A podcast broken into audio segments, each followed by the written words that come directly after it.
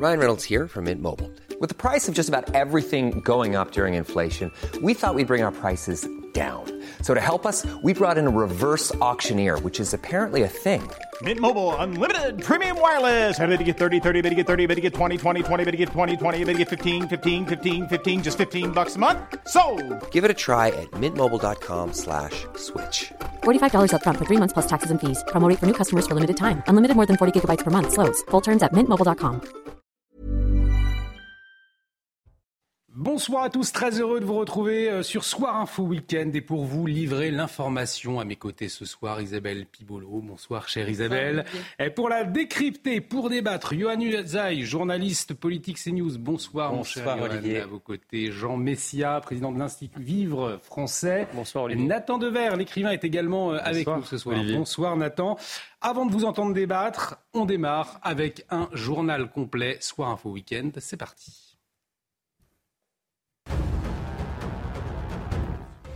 À partir de lundi, les abayas et les camis sont officiellement interdits à l'école. En déplacement dans le Vaucluse, Emmanuel Macron s'est exprimé sur les atteintes à la laïcité et est revenu sur cette interdiction. Le chef de l'État a été très clair. Le gouvernement ne laissera rien passer. On y reviendra avec euh, Johan Usaï, journaliste politique pour CNews. Fin de la traque en Savoie, recherché depuis hier. Un homme a été arrêté et placé en garde à vue ce matin. Il est suspecté d'avoir tué en pleine rue une policière hors service à la Croix de la Rochette, qui n'était autre que son ex-femme. Selon les premiers éléments de l'autopsie, le sexagénaire aurait fait usage d'une arme de type machette. Et puis dans la commune de Melun, les habitants sont excédés. Les dealers font la loi dans un immeuble du quartier de l'Almont. Ascenseur en panne, escalier barricadé, partie commune insalubre. Depuis deux ans, les locataires font face à des conditions de vie inhumaines. On y revient dans les débats en fin de journal.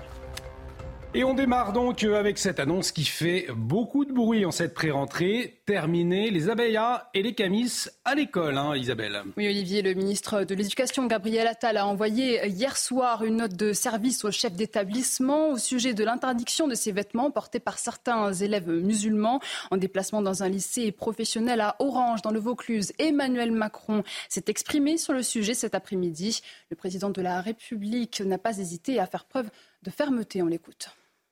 Les enseignants, les chefs d'établissement ne doivent jamais être laissés seuls face aux pressions qu'ils subissent ou aux défis qui existent sur ce sujet. Ils ont raison de défendre la laïcité, nous devons les soutenir quand ils sont menacés, bousculés. Il n'y a pas d'interdit quand on évoque les principes de la République qui doivent être pas simplement défendus, mais enseignés dans notre école. Et nous serons intraitables sur ce sujet, et avec le pragmatisme qui doit à chaque fois accompagner la détermination, au-delà des mots, nous mènerons les actions.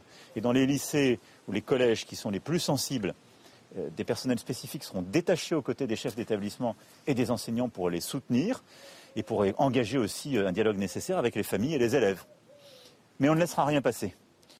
Le gouvernement sera donc intraitable. On vient de l'entendre donc, Johan Usaï. Cette fermeté, au fond, est-ce qu'elle est justifiée finalement? Alors, le chef de l'État qui d'abord dit s'attendre effectivement à ce que euh, dès lundi, jour de la rentrée scolaire, certains élèves cherchent à défier la République. Donc Emmanuel Macron dit clairement, oui, lundi, il y aura euh, des euh, problèmes. Vous l'avez entendu, les chefs d'établissement ne doivent pas être laissés seuls face aux pressions qu'ils subissent. Ça, c'est ce que dit Emmanuel Macron, qui dit qu'il sera intraitable face à ceux qui veulent défier précisément ce système républicain. Il y aura des référents dans les lycées les plus sensibles, là où il y a le plus de, cas qui se présenteront.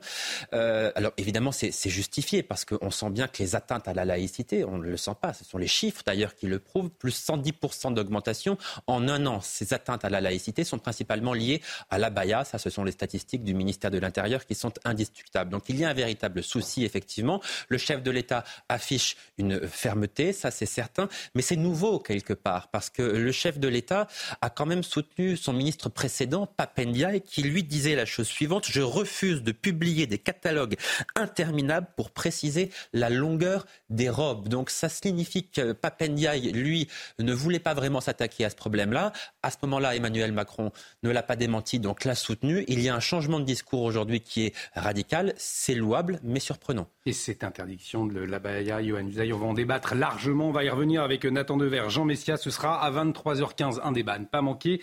Euh, donc, on prend la direction de la Savoie à présent après euh, cette mort, cette mort d'une violence inouïe d'une fonctionnaire de police. Ça s'est passé hier. L'ex-mari de la victime a été interpellé. Donc, ce matin, c'était aux alentours de 10 heures dans une petite commune, hein, à Arvillard. Euh, Exactement, à 4 km euh, du lieu du drame. La traque de 24 heures a nécessité le déploiement d'importants moyens. Le GIGN a été engagé. Pour rappel, la mère de famille a été tuée en pleine rue, à la Croix de la Rochette. D'après le médecin légiste, les coups pourraient avoir été portés à l'aide d'une machette. Écoutez euh, Marie-Laure Pesant, porte-parole de la gendarmerie, présente sur notre plateau cet après-midi. Elle est revenue sur l'interpellation du suspect.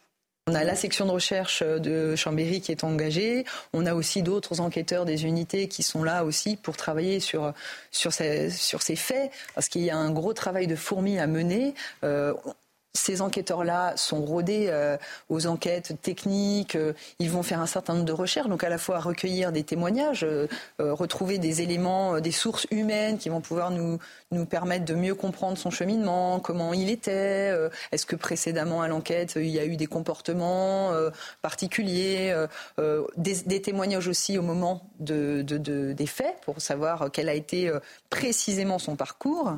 Et on a aussi des éléments qui vont être techniques. Par exemple, vous parliez, il a organisé, il a organisé sa venue. bon, est-ce qu'il a fait des réservations? Est-ce qu'il il avait dans ses affaires des éléments techniques qui permettent de reconstituer euh, la préméditation et de comprendre comment il organisait tout ça? Et nous suivons bien évidemment de très près l'évolution de l'enquête sur CNews. On en vient à l'un des dossiers judiciaires français les plus sensibles. L'enquête sur la mort d'Adama Traoré eh bien, se solde par un non-lieu pour les gendarmes auteurs de l'interpellation du jeune homme. Oui, cette annonce euh, met un terme provisoire à une enquête houleuse centrée sur des expertises médicales contradictoires. Mais l'avocat qui défend la famille d'Adama Traoré, mort à l'âge de 24 ans en 2016, a indiqué faire rappel de cette décision. Selon lui, cette ordonnance de non-lieu qui contient des contradictions, des incohérences et de graves violations du droit déshonore l'institution judiciaire. Un appel donc du clan euh, Traoré, Jean Messia. C'est cette affaire hein, qui a fait naître ce fameux clan avec comme combat la question de ce qu'il nomme les violences policières. Des gendarmes traînés dans la boue pendant plusieurs années la justice euh, qui leur donne raison euh, aujourd'hui avec des expertises à la clé. Vous savez, tout ce, qui est la France euh, a besoin de symboles forts. je pense que la mystification gigantesque autour du meurtre, en tout cas de la mort d'Adama Traoré, sert, si vous voulez, la cause qui entend démontrer que la France est un pays raciste, qu'il y a des violences policières systémique. Euh, accessoirement, c'est aussi un gigantesque business puisque derrière, ça permet aussi à tout un clan de vivre de la vente de t-shirts, etc. Donc c'est à la fois un combat politique, c'est plus du tout juridique. C'est un combat politique et c'est un combat aussi pour l'argent.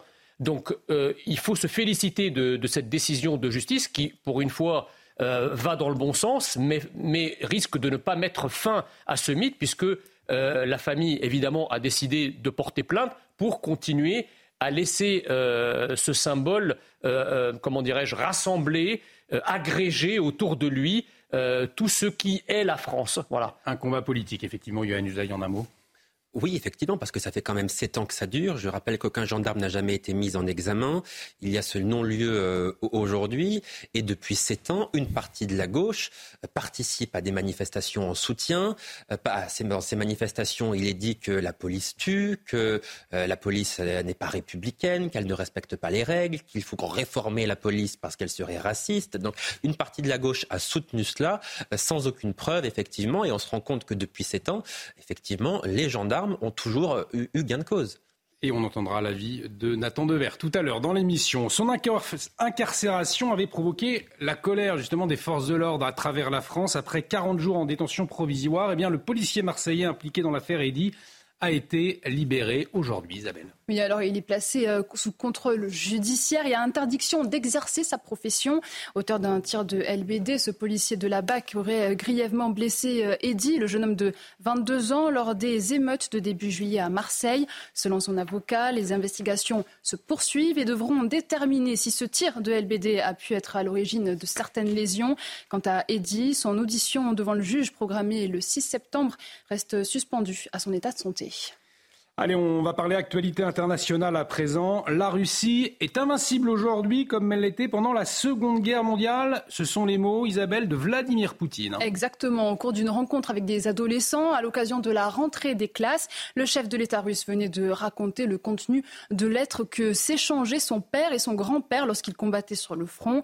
Vladimir Poutine établit régulièrement des parallèles entre la guerre contre l'Allemagne nazie et l'offensive qu'il a déclenchée en Ukraine. L'Ukraine, justement, qui a pour sa part affirmé avoir mené cette semaine une attaque de drone contre un aéroport russe à partir du territoire russe. L'actualité internationale, c'est aussi le super typhon Saola qui préoccupe au sud de la Chine, à Hong Kong. Il s'approche peu à peu des côtes chinoises. Oui, il pourrait s'agir euh, du typhon le plus puissant dans la région depuis 1949. Le niveau d'alerte ouragan est maximal. Des centaines de vols ont été supprimés. La rentrée des classes a été repoussée. Saola menace les dizaines de millions d'habitants de mégapoles euh, déjà calfeutrés. Allez, on va revenir en France. On va parler santé. Puisque le Covid, eh bien, il fait encore parler de lui. L'Organisation mondiale de la santé surveille attentivement un nouveau variant. Euh, le variant Omicron BA2-86. C'est ça, une nouvelle souche dont la protéine spike diffère beaucoup de celle des variants qui circulent le plus actuellement, détectée jusqu'ici dans plusieurs pays tels que les États-Unis, Israël ou le Danemark. Le variant fait son arrivée en France. Alors y a-t-il matière à s'inquiéter? Élément de réponse avec El Benamou. Il est surveillé de près par les autorités sanitaires. Son nom, le variant Omicron BA286 ou bien appelé Pyrola. Il se distingue de ses cousins par le nombre de mutations qu'il a subies, une trentaine.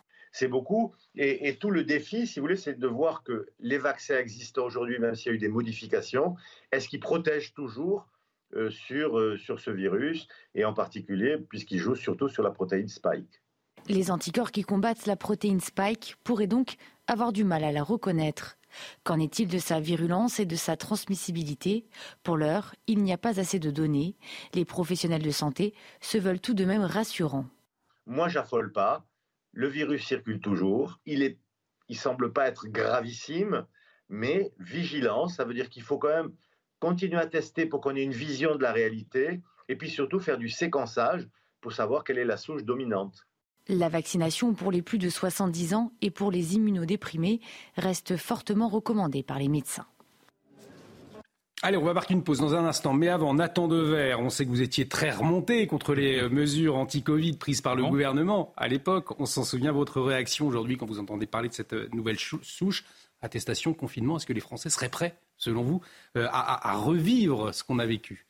J'ai l'impression quand même globalement que dans ce retour du coronavirus, euh, entre guillemets, euh, il y a beaucoup plus de sérénité dans le débat public. C'est-à-dire que les scientifiques sont là, ils nous donnent des éclairages qui sont intéressants, comme toujours euh, les éclairages scientifiques méritent d'être écoutés, mais qui prennent pas le pas sur leurs paroles scientifiques et qui sont pas là, si vous voulez, à donner des ordres au gouvernement, à dire ce qu'il faut faire et à prendre des, des décisions à la place du politique, qui remplace pas, si vous voulez, l'espace de la, de la démocratie. Et qu'en ce sens, il y a quelque chose qui est globalement sain dans ce qui existait.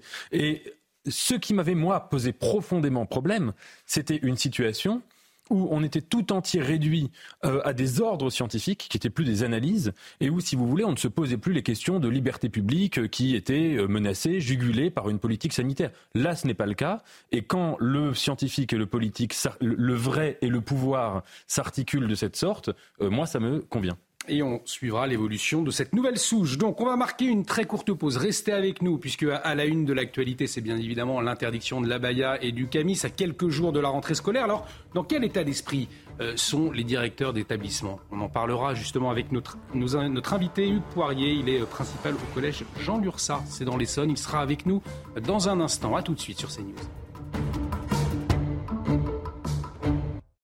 Et de retour sur le plateau de Soir Info Week-end. Bienvenue si vous nous rejoignez pour vous livrer l'information à mes côtés. Isabelle Piboulot pour la décrypter, pour débattre. Euh, Nathan Dever, Johan Usaï, Jean Messia. Alors sur CNews, vous le savez, on a cette volonté hein, de, comprendre le quotidien, votre quotidien, relayer euh, les appels au secours, notamment hein, dans les quartiers difficiles.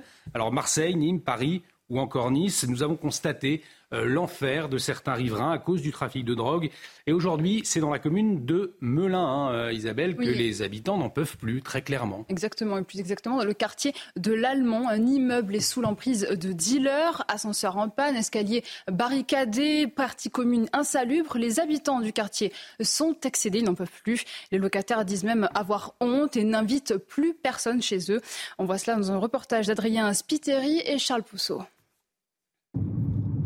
Des tours HLM comme celle-ci, il y en a des dizaines dans le quartier de l'Allemand à Melun. L'une d'elles, située au 9 rue Claude Bernard, est gangrénée par les trafics de stupéfiants. Sur place, les locataires n'en peuvent plus. Le bailleur social nous décrit leur quotidien ça fait maintenant plus de deux ans, je pense, euh, qui vivent un véritable enfer et de plus en plus euh, dur comme situation, c'est-à-dire qu'ils sont filtrés pour rentrer chez eux. Euh, c'est occupé par des dealers pratiquement 24 heures sur 24, 7 jours sur 7, qui occupent les lieux, qui occupent l'espace, qui dégradent tout et qui filtrent les locataires. Odeur de stupéfiants et d'urine, ascenseur en panne et insécurité, les habitants dénoncent des conditions inhumaines. Au courant de la situation, Habitat 77 a suragir et demande l'aide de l'État. En tant que bailleur, ce n'était pas notre rôle de, prendre des, agents de sécurité, de protection, de tranquillité résidentielle. Nous l'avons fait. Ça a un coût pour nous de plus de 250 000 euros par an. Euh, la police nationale est présente, elle passe tous les jours, elle interpelle, mais on voit que ça ne suffit pas. Il y a certainement des choses à changer dans la loi et surtout aussi créer euh, certainement des, des, brigades spécifiques euh, pour ces questions de deal dans ces quartiers. Dans une note rédigée mercredi, le ministre de l'Intérieur Gérald Darmanin demande au préfet de tout mettre en œuvre pour expulser les délinquants des logements sociaux. Jean Messia, on entend ces appels au secours réguliers de, certains riverains dans certains quartiers de France. Là, aujourd'hui, donc c'est Melun. Euh, quelle réponse immédiate à apporter selon vous? On voit le, le, bailleur social démuni. Il dit même que la police passe régulièrement et pour autant, la problématique ne semble pas réglée. Bah, c'est-à-dire qu'on a toujours un, déphasage entre le discours euh, des dirigeants, du ministre en l'occurrence de Gérald Darmanin, et la réalité sur le terrain. Rappelez-vous régulièrement, Gérald Darmanin dit qu'il n'y a, pas de zone de non-droit. Il n'y a pas d'endroit en France où la police ne peut pas rentrer. Il n'y a pas d'endroit en France qui serait aux mains euh, de gangs qui empêcheraient euh, les gens de rentrer soit dans leur quartier, soit dans leur immeuble. Chaque jour apporte son lot de contradictions frontales avec ce discours. Vous en avez un exemple aujourd'hui, mais ce n'est pas le seul. Donc, à quel moment, si vous voulez, euh, euh, l'État intervient, l'État, c'est-à-dire du, ministre de l'Intérieur, jusqu'au préfet et jusqu'au commissariat local, pour mettre fin à ces situations? Parce qu'on nous dit, le deuxième mensonge, on nous dit ces situations euh, sont circonscrites. Il s'agit de poches bien définies qui sont minoritaires. Mais force est de constater que les poches ont débordé et font tache d'huile. Qui aurait pensé qu'à Melun, il se passe ce genre de choses On disait, oui, c'est dans, les quartiers nord de Marseille ou hmm. dans certaines zones de Seine-Saint-Denis. Mais euh, vous voyez bien que cette réalité-là s'étend, loin de se résorber sous l'action, par exemple, du ministre de l'Intérieur. ces zones de non-droit et surtout la manière dont cet autre droit est appliqué eh bien, sont de plus en plus éloignés du discours de fermeté qu'entretient Gérald Darmanin tous les jours. Oui, effectivement, il y a un usage, parce qu'il y a eu des annonces récemment de Gérald Darmanin, notamment pour euh, expulser plus facilement, ou alors en tout cas euh, afficher plus de fermeté pour essayer d'expulser ces délinquants, notamment les, trafiquants de drogue hein, sont, concernés, et pour autant on a le sentiment que c'est impossible dans le réel. Oui, d'abord, tous les trafiquants ne vivent pas forcément dans la cité où ils organisent leur, euh, leur point de deal, même si c'est souvent, souvent le cas effectivement. Expulser quelqu'un, ça prend du temps. Il faut monter un dossier. C'est le juge qui peut le décider. Donc ça prend extrêmement longtemps. Hein. Ça ne peut pas se faire en quelques semaines. C'est un processus qui, qui, est long. Mais euh, Gérald Darmanin effectivement a dit que la lutte contre les stupéfiants était l'une de ses priorités. Il y a des points de deal qui sont démantelés. Ça c'est une certitude. Le problème c'est que la plupart d'entre eux sont euh, ensuite eh bien remontés à quelques centaines de mètres euh, de l'endroit précisément où ils se trouvaient auparavant. Mais la réalité effectivement c'est que ce trafic maintenant est généralisé sur l'ensemble du territoire. Les chiffres sont criants. Le trafic de drogue en France fait vivre directement ou indirectement 250 000 personnes et génère 5 milliards d'euros de chiffre d'affaires chaque année. Donc c'est un problème qui est évidemment euh, endémique et qu'il faut évidemment des, des mesures bien plus fortes et une volonté politique bien plus forte aussi pour régler ce problème-là, parce que manifestement, ça ne suffit pas. Et Nathan Devers s'attaquer aux consommateurs également, responsables de ces trafics de drogue. Sans consommateurs, pas trafic de drogue, c'est logique. Mais déjà, le problème du discours sécuritaire, c'est qu'il procède par Zoom. Là, si vous voulez, ce que font savoir les habitants de l'Allemand, c'est que leur quartier, euh, il y a un problème qui est global, un problème de service public qui est absent. Euh, il y avait le sujet mentionné de l'urine, euh, euh, des, bâtiments qui sont dégradés. il y a des, je viens de voir un article qui mentionnait qu'il y avait par exemple un problème, certains habitants qualifiaient leur quartier de dépotoir parce que mm. les, les, déchets n'étaient pas ramassés insuffisamment, qu'ils s'accumulaient, etc. etc. avec l'histoire d'un quartier aussi, il faut faire toute cette histoire d'un urbanisme. On a construit des quartiers pour en faire des lieux de mise au banc, des lieux avec aucune insertion sociale. Il faudrait voir combien de personnes vivent sous le taux de pauvreté. Il faudrait voir combien de personnes sont au chômage, s'il n'y a pas une surreprésentation surreprésentation par rapport aux autres quartiers. Et sans grande surprise, oui, il y aurait une surreprésentation. Donc, il y a un problème global dont nous font part les habitants. Le discours sécuritaire consiste à prélever un seul aspect. Moi, je ne suis pas pour qu'on nie l'importance de cet aspect. Évidemment que l'aspect du trafic de drogue, c'est un euh, cauchemar et c'est un problème énorme euh, dans, dans, la vie euh, sociale de ce pays et dans ces quartiers-là, évidemment. Mais il faut voir le problème dans sa globalité. Et deuxièmement, le deuxième problème du discours sécuritaire, c'est que si vous voulez, c'est comme une démangeaison après une piqûre de moustique. Vous savez, vous vous grattez, et parce que vous vous grattez, ça va vous gratter encore plus. Donc là, euh, Jean Messia disait qu'il y avait un déni. Jean Messia qui est en train de bouillir. On va, oui, mais alors je finis juste parce que moi aussi, quand il parle, je boue. Il y avait un déni, euh, un déni absolu que personne ne dit qu'il y a des zones de non-droit, que personne ne dit qu'il y a un problème de sécurité. Les gens ne disent que ça dans le débat public, et plus le temps passe, et plus les gens font une surenchère dans le discours sécuritaire. Je ne dis pas qu'il ne faut rien faire quant à la sécurité. Je dis juste que si on se contente du symptôme, L'insécurité, c'est toujours le symptôme d'un mal-être beaucoup plus profond et d'un problème beaucoup plus profond. Si on se constante du symptôme sans régler les causes, et notamment les causes, elles sont liées à l'urbanisme, elles sont liées à un recul du service public, elles sont liées à une dissolution de l'État dans un certain nombre de quartiers, l'État au sens large, eh bien, on ne réglera même pas le problème de l'insécurité. S'attaquer à l'urbanisme pour lutter contre euh, les trafics de drogue, c'est un peu ça, finalement, euh, le point de vue de Nathan Dever. Puisque Nathan Dever était en train de bouillir, j'entreprends ici de le refroidir. euh, D'abord, vous avez enfilé les truisme euh, sur toutes les explications possibles et imaginables, sauf la seule et unique explication qui vaille, et que euh, on peut trouver à travers une question. La question, c'est pourquoi il y a un demi-siècle, lorsque ces ensembles architecturaux ont été construits, il n'y avait à l'époque aucun problème. Mieux, on considérait même que ces logements étaient le summum du confort pour une époque qui n'avait par exemple pas euh, les sanitaires ou la douche à l'intérieur des appartements, ni le chauffage. Qu'est-ce qui s'est passé en 50 ans?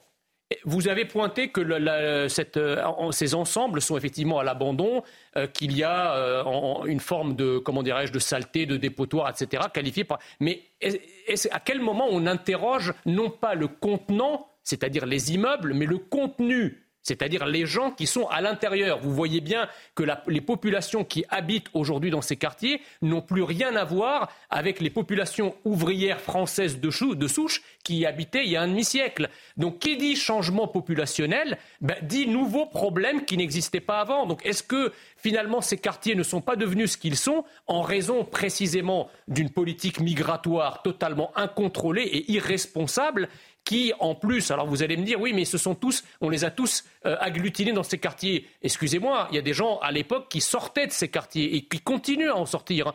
Donc ce n'est pas non plus une fatalité. Et on peut très bien être pauvre, on peut très bien vivre sous le seuil de pauvreté sans être un criminel et sans, être, sans jeter des ordures par la fenêtre. On, arrive au terme, on ne vous mettra pas, d'accord, on arrive au, terme. Peut-être le juge de paix, Johan Usaï, le mot de la fin sur, euh, sur ce débat. Non, je suis d'accord avec le fait qu'il fasse qu'il faille casser les ghettos. On n'arrivera à rien si on ne casse pas ces ghettos-là. Il y a des pays européens qui l'ont fait et on voit que ça fonctionne extrêmement bien. En tout cas, il y a des résultats qui sont euh, probants. Vous avez parlé des consommateurs. Évidemment, s'il n'y a pas de consommateurs, il n'y a pas de dealers. Ça, c'est un fait. Les consommateurs, évidemment, il faut faire de la prévention, il faut les sanctionner aussi. Il y a une amende forfaitaire qui a été mise en place. Ça, ce sont des mesures qui, qui évidemment, doivent euh, se, poursuivre. Néanmoins, je rappelle que la France est le pays où l'on consomme le plus de stupéfiants en France. Euh, notre pays est aussi celui dans lequel on consomme le plus d'antidépresseurs. Il y a peut-être une question à se poser aussi sur l'état de santé mentale d'un certain nombre d'habitants de ce pays, notamment chez les jeunes qui sont dans une très grande détresse. Et ces chiffres de consommation de stupéfiants et d'antidépresseurs le montrent. La France va mal. Une partie de la population française va très mal. Et il faut aussi, me semble-t-il, s'occuper de ce domaine-là. Problématique soulevée par Johan Usaï, effectivement. On pourra en débattre euh, prochainement. Très intéressant. On va marquer une très courte pause. Euh, je vous le disais, on va revenir euh, sur cette actualité forte hein, de ces dernières heures. Les abayas, les camis interdites à l'école à partir de lundi. Dans quel état d'esprit sont les chefs d'établissement? On va poser la question à l'un d'entre eux dans un instant. Restez avec nous sur notre antenne. De retour sur le plateau de Soir Info Week-end, bienvenue si vous nous rejoignez pour vous livrer l'information, la décrypter, pour débattre autour de ce plateau Isabelle Piboulot, Nathan Dever, Johan Usaï et Jean Messia. Que faut-il retenir des principales actualités de la journée? Le journal tout de suite, ça avec vous Isabelle Piboulot. À partir de lundi, les abayas et les camis seront officiellement interdits à l'école. Message clair du chef de l'État, le gouvernement ne laissera rien passer. Pour CNews, nos journalistes ont recueilli le témoignage d'une professeure de lycée qui alerte sur la situation dans son établissement. Vous l'entendrez. Après la mort d'une policière qui n'était pas en service hier soir, hier matin en Savoie, pardon, son ex-mari a été interpellé sans difficulté ce matin dans la commune d'Arvillard. Le sexagénaire est suspecté d'avoir tué la mère de famille en pleine rue à la Croix de la Rochette à coup d'une arme de type machette, selon les constatations du médecin légiste. Et puis la Coupe du du monde de rugby démarre en France vendredi prochain. Un événement de grande ampleur qui nécessite une sécurité maximale. Entre autres, la ville de Bordeaux se prépare en conséquence. 900 policiers et gendarmes seront mobilisés les jours de match. Reportage en fin de journal. Et vous l'annonciez dans le sommaire, Isabelle. Le gouvernement prend donc à bras le corps hein, le respect de la laïcité à l'école. Et dès lundi, donc, les abayas, les camis seront interdits euh, dans les établissements scolaires. Exactement. En déplacement dans un lycée professionnel euh, d'Orange, dans le Vaucluse, Emmanuel Macron s'est montré ferme sur le sujet. L'exécutif sera intraitable. Nous ne laisserons rien passer, a-t-il déclaré. Dans ce contexte, nos équipes ont recueilli le témoignage exclusif d'une professeure sous couvert d'anonymat. Elle dénonce, je cite, la normalisation de l'idéologie islamiste au sein de son lycée, mais aussi des collègues complètement désemparés. Je vous propose de l'écouter. Elle était au micro de Jean-Luc Thomas. Une enfant de l'école républicaine. Excusez-moi. Et voir ce que ça devient aujourd'hui, c'est insupportable. C'est-à-dire que c'est un combat qui, n'est ni de droite ni de gauche. La République, c'est un héritage qui plus est. Euh, la laïcité est un héritage de gauche. Je me, je me considère comme étant une femme de gauche. Mais de voir que l'on est en train de trahir cet héritage, qui, qui justement est ce qui nous permet d'assurer le pluralisme au sein du pays, c'est insupportable. Un témoignage édifiant, effectivement. Alors, dans ce contexte, quel est l'état d'esprit des directeurs d'établissement? Justement, on va en parler avec Hugues Poirier, principal Snubden FSU. Il est au, collège Jean Lursa, euh, dans l'Essonne. Il est en liaison avec nous. Hugues Poirier, bonsoir. Merci d'avoir accepté euh, notre invitation. Alors, euh, comment est-ce que vous vous préparez à cette rentrée scolaire dans ce contexte d'interdiction d'abaya? Est-ce que vous avez le sentiment que les consignes aujourd'hui sont suffisamment claires pour aborder la rentrée sereinement en quelque sorte? Bonsoir à vous. Oui, les, consignes sont suffisamment claires. Nous sommes déjà outillés par nos règlements intérieurs sur euh, les tenues euh, que les enfants doivent adopter à l'école, que ce soit à l'école élémentaire, la maternelle, le collège et le lycée. Et puis, euh, nous avons euh, reçu euh, le, 30, le 31 août un nouveau texte qui vient renforcer et nous aider à faire vivre les règlements intérieurs et avec un dialogue resserré avec les enfants qui viendraient à l'école, au collège ou au lycée, porteurs d'une tenue qui favoriserait le prosélytisme religieux. on dialoguerait avec eux et euh, si ce dialogue ne suffisait pas, nous sommes outillés par des mesures disciplinaires qu'on pourrait prendre euh, après ce dialogue avec l'élève et sa famille en vue bah, de son exclusion afin qu'il puisse respecter les textes de la République et d'avoir une tenue adéquate avec sa scolarité, euh, pour faire euh, le français, l'histoire, la technologie, la tenue d'éducation physique et sportive.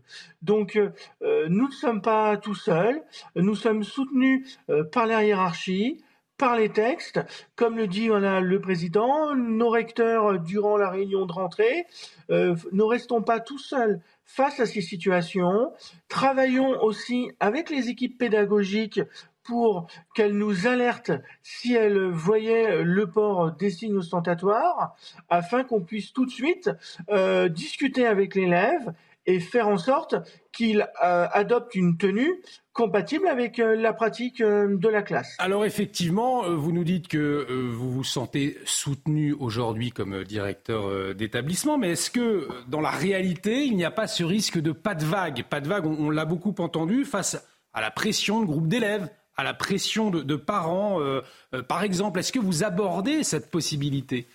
Que certains de vos collègues ne disent rien par peur ou, euh, ou parfois aussi peut-être parce qu'ils soutiennent ce type de tenue?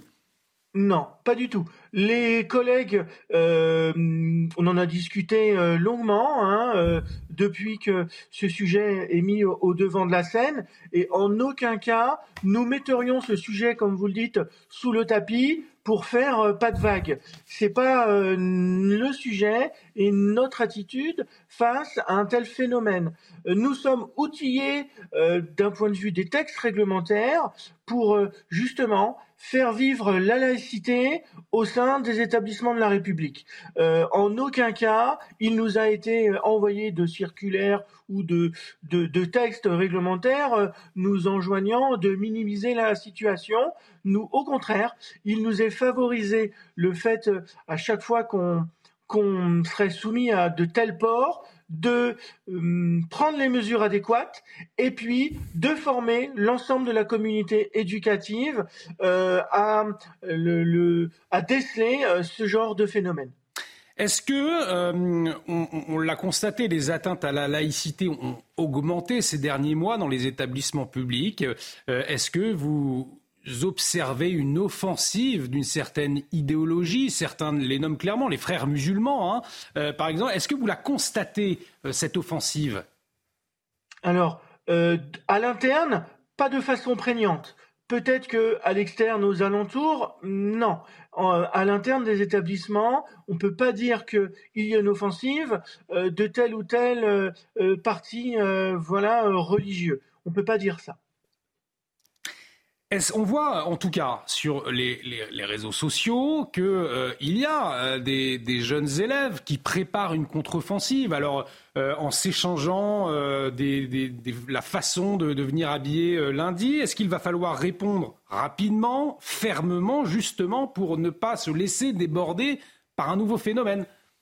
Oui, je suis d'accord avec vous. Il faut le répondre tout de suite et fermement. C'est ce que le texte de, du mois d'août euh, voilà, nous enjoint que, en cas d'échec de la phase de dialogue, une procédure disciplinaire sera systématiquement, systématiquement engagée par les chefs d'établissement. C'est ce à quoi on est engagé. C'est-à-dire, c'est pas du euh, hashtag pas de vague, mais c'est euh, quand un élève commet un acte portant atteinte grave au principe de la République, notamment au principe de laïcité, il nous appartient de prendre les mesures adéquates et en ce sens, on est soutenu par l'institution. Avant de vous libérer, cette question, ces élèves, vous les connaissez, vous êtes au quotidien en contact avec eux, ils sont en mesure de, comprendre euh, la raison de cette interdiction, euh, puisque euh, le cap à suivre, c'est le dialogue avant la sanction. ce sera audible auprès de, certains élèves, ceux qui portent bien évidemment ces tenues? Je comprends, mais tout l'intérêt de cette phase de dialogue, c'est de faire en sorte qu'il soit présent à l'école euh, euh, d'une manière à pouvoir recevoir un enseignement de l'école de, la République laïque, euh, une et indivisible. que on le soit à Marseille, à Rissorangis, à Bordeaux ou à Clermont-Ferrand, on doit pouvoir suivre dans les mêmes conditions, sur le même registre, tous les enseignements, euh, français, maths, éducation physique, et euh, même la natation. Voilà. Donc euh, chacun doit pouvoir penser et exercer sa foi en respectant les autres et en ne l'imposant pas aux autres. Donc pour conclure, c'est très clair, si un élève ou une élève se présente avec un camis ou une abaya lundi, mardi et mercredi, il ne reviendra plus en cours ensuite. S'il ne comprend pas la... Alors, tout à fait. C'est-à-dire que si la phase de dialogue ne réussit pas, les mesures disciplinaires pourront être engagées. Tout à fait. Un grand merci à vous, en tout cas, Hugues Poirier, euh, d'avoir accepté notre invitation ce soir. Je le rappelle, vous êtes principal SNUP euh, FSU. C'est au collège Jean Lursa dans l'Essonne. Johan Usaï, on entendait en tout cas le chef de l'État euh, montrer une fermeté. Hein, euh, il, le gouvernement sera intraitable, a-t-il dit. une fermeté justifiée aujourd'hui? Ah, c'est une fermeté qui est justifiée euh, à l'évidence. J'entends ce principal de collège qui nous dit qu'il n'y a pas d'offensive euh, particulière euh, en ce moment. Alors c'est sans doute le cas dans son établissement, c'est heureux, tant mieux. Heureusement, beaucoup d'établissements sont épargnés par ce genre d'offensive. Néanmoins, il y a une offensive qui est indéniable. Les chiffres le prouvent. Encore une fois, je vous rappelle ce chiffre. Les atteintes à la laïcité ont augmenté de 110% en un an, mmh. c'est-à-dire qu'elles ont plus que doublé.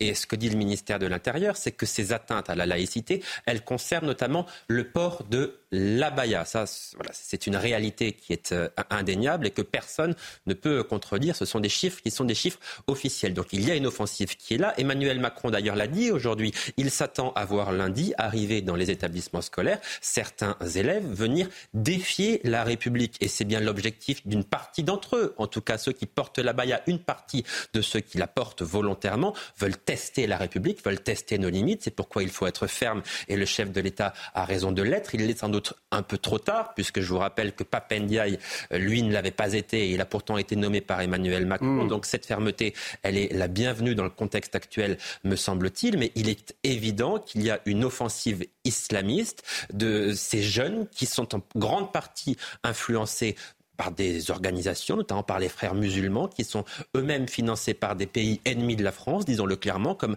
la Turquie. Tout cela, c'est une réalité et on ne peut pas fermer les yeux sur ce que vivent aujourd'hui une partie des responsables de ces établissements. Et restez avec nous, puisqu'à 23h15, on va euh, en débattre largement. On va euh, y revenir avec vous, Nathan Dever et Jean Messia. 23h15, donc le face-à-face -face sur l'interdiction de la Baïa et du Camis. Mais avant, on va revenir sur cette enquête hein, qui se poursuit après ce drame bouleversant.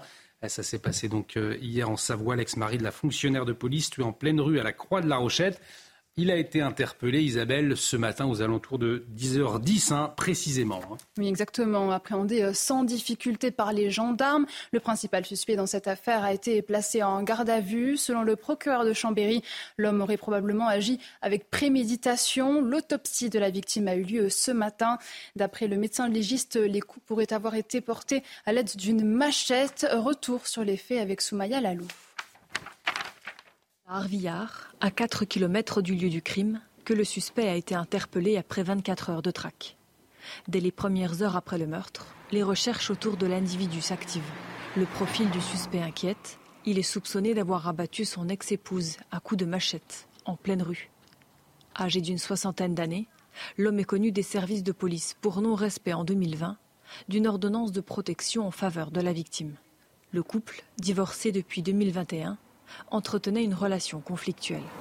C'était pas une femme qui, qui, parlait de ses douleurs. Euh, elle m'avait juste, bon, euh, je savais juste qu'elle avait un ex-mari, que les filles devaient repartir chez leur père. Enfin, mais de là à penser ça, euh, j'en ai la boule au ventre. Les taux se resserrent hier soir quand la police retrouve le véhicule du suspect sur le parking d'un temple bouddhiste. Le temple est évacué et fouillé, mais le suspect ne s'y trouve pas. Les policiers recherchent alors le suspect aux alentours. À 10h10 ce matin, ils l'interpellent dans le bois environnant. Placé en garde à vue à la section de recherche de la gendarmerie de Chambéry, le suspect est entendu dans le cadre d'une enquête pour assassinat. Toute la question sera de savoir depuis quand le suspect avait prémédité son passage à l'acte. Et effectivement, on suit de très près l'évolution de, l'enquête, bien évidemment, sur CNews, toujours au volet judiciaire, l'un des dossiers français les plus sensibles. L'enquête sur la mort d'Adama Traoré, eh bien, elle se solde sur un non-lieu pour les gendarmes à hauteur de l'interpellation du jeune homme, Isabelle. Oui, cette annonce met un terme provisoire à une enquête houleuse, centrée sur des expertises médicales contradictoires. Mais l'avocat qui défend la famille d'Adama Traoré, mort à l'âge de 24 ans en 2016, a déjà indiqué faire appel de cette décision. Les précisions de Noémie Schulz décision n'est pas une surprise. Il y a un mois, le parquet de Paris avait en effet demandé un non-lieu dans cette affaire dans laquelle les gendarmes n'ont d'ailleurs jamais été mis en examen mais seulement placés sous le statut de témoins assistés. Les juges d'instruction ont donc suivi les réquisitions de la procureure de la République de Paris pour qui c'est vraisemblablement un coup de chaleur qui a causé la mort d'Adama Traoré et qui estime que les gendarmes ont utilisé des gestes autorisés avec proportion lors d'une interpellation justifiée. L'ordonnance rendue ce vendredi par les juges d'instruction signe donc la fin, quoique peut-être provisoire, d'une interminable procédure de sept années faite d'expertise, de contre-expertise pour tenter de déterminer avec exactitude les causes de la mort d'Adama Traoré trois heures seulement après son interpellation.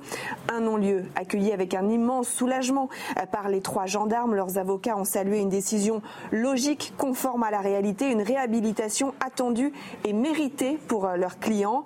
L'avocat de la famille Traoré qui dénonce depuis des années la façon euh, dont est euh, menée l'enquête ne compte pas s'arrêter là. Il fait appel de cette ordonnance de non-lieu qui contient selon lui des contradictions, des incohérences et de graves violations du droit. Nathan Dever, on entendait euh, tout à l'heure Jean Messia pointer du doigt le fait que le clan Traoré, mais aussi une partie de la gauche, hein, eh bien, se sont injustement servis de cette affaire pour de, la propagande, au fond, anti-force de l'ordre. quand on voit aujourd'hui, effectivement, que la justice, elle donne raison à ces gendarmes, des gendarmes traînés dans la boue pendant plusieurs années. Oui, cette affaire était très, très, très compliquée à, à comprendre. Et, pour vous dire d'ailleurs très sincèrement, il faut, il faut savoir le dire parfois quand on n'a pas, pas, pas, d'avis, pas de légitimité. Moi, j'ai toujours dit sur cette affaire que je n'en savais rien parce que j'avais pas passé le temps qu'il fallait. Et c'est un temps énorme hein, de voir tout. Parce qu'il y avait tellement d'expertise, de contre-expertise, de, de, de versions. Il y avait des expertises judiciaires et des avis médicaux, ce qui n'est pas la même oui, et qu'on s'y perdait. Idéologiquement salutaire. Et qu'on, pardon? Il y a des absences idéologiquement salutaires. Non, non, pas du tout. C'est juste, moi, je vous dis, je pense que c'était au moins, pour, pour avoir un avis solide sur la question, c'était au moins une semaine de travail euh, euh, vraiment où on était entièrement consacré à ça. Et c'est vrai que je ne l'ai pas fait, je l'ai toujours dit. À partir de là, moi, j'ai je, je, je, tendance à, à, évidemment, naturellement, à, faire confiance à la justice, euh, sauf à avoir une preuve du contraire. Et là, il y en, en tout cas, moi, j'en ai pas. Mais ce qui est important, à mon avis, c'est que dans cette affaire, parce que finalement, les gens avaient des avis alors qu'ils n'étaient pas beaucoup plus documentés que moi de part et d'autre, c'est que ça venait cristalliser une question politique beaucoup plus large et finalement par-delà ce fait en lui-même, qui était la question du rapport à la police et la question de ce qui se passe et de ce qui est perçu quand on a, dans un drame comme ça, une version contre une autre version. Et c'est vrai qu'à l'heure des réseaux sociaux, c'est vrai qu'à l'heure, si vous voulez, aussi, où parfois on, par, certains parlent de post-vérité, où, on peut avoir tendance euh, à se retrouver dans des situations où fondamentalement on ne sait pas du tout, personne ne sait euh, ce qu'il en est, parce que même sur chaque, chaque détail, chaque micro-fait, les, les, les, versions sont tellement contradictoires et tellement bloquées les unes contre les autres qu'on n'en sait rien. Et donc c'est pour ça qu'il euh, y a eu, à mon avis, aussi tout un emballement autour de, cette affaire par des gens qui, euh, de part et d'autre, euh, prenaient position sans avoir fait le travail que supposait cette prise de position. Je rappelle que Zola quand il y a l'affaire Dreyfus, Zola, avant de s'exprimer sur l'affaire Dreyfus, il s'isole pendant un certain nombre de semaines de mémoire à Rome pour lire très précisément, comme le ferait un journaliste ou un, ou un investigateur, pour lire le dossier dans ses moindres détails. Dans ses moindres détails. Et c'est à partir de là qu'il a la ferme conviction de l'innocence de Dreyfus. Mais il ne l'a pas eu sur des raisons, si vous voulez, idéologiques avant de s'y pencher ce qui est, en, un mot, Jean Messia. non, mais ce qui, ce qui, me semble, moi, absolument atterrant, c'est qu'on a là l'exemple même euh, d'un fait divers dramatique qui a été, mais honteusement exploité et instrumentalisé jusqu'à la corde, non seulement euh, par la famille, euh, mais surtout par tout un courant politique, à savoir l'extrême gauche, qui en a fait des choux gras. Rappelez-vous de cette manifestation du, du, du, clan Traoré qui avait été interdite euh, par la préfecture et qui s'est quand même tenu. Euh, avec des personnes d'extrême gauche, des députés qui sont, qui seront arrivés avec leur écharpe tricolore, etc., en bafouant donc les lois de la République. Donc moi j'attends, si vous voulez, après cette infox, c'est-à-dire cette, cette, fake news qu'a été euh, l'affaire Adama Traoré, que euh, nos confrères d'autres chaînes fassent une émission intitulée La fabrique du mensonge. Parce que là, c'en est un et un gros. Et on verra s'ils font en tout cas euh, le clan Favori qui a fait appel euh, de cette décision de justice. On va partir aux États-Unis avec euh, euh, ce fléau, les, armes à feu, qui ne cessent de faire débat.